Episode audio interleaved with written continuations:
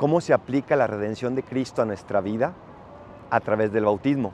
Por eso el bautismo es la puerta del resto de los sacramentos y por eso el bautismo es la puerta al cielo a fin de cuentas. Este bautismo que tenemos que aprender a valorar, que tenemos que aprender a agradecer y sobre todo que tenemos que aprender a desarrollar. El bautismo es esa vida de gracia que se inserta en nosotros y que es como una semilla que tenemos que cuidar hasta que dé pleno fruto en el cielo. ¿Cómo cuidas tu bautismo? ¿Cómo oras? ¿Cómo haces apostolado? ¿Cómo proteges tu corazón?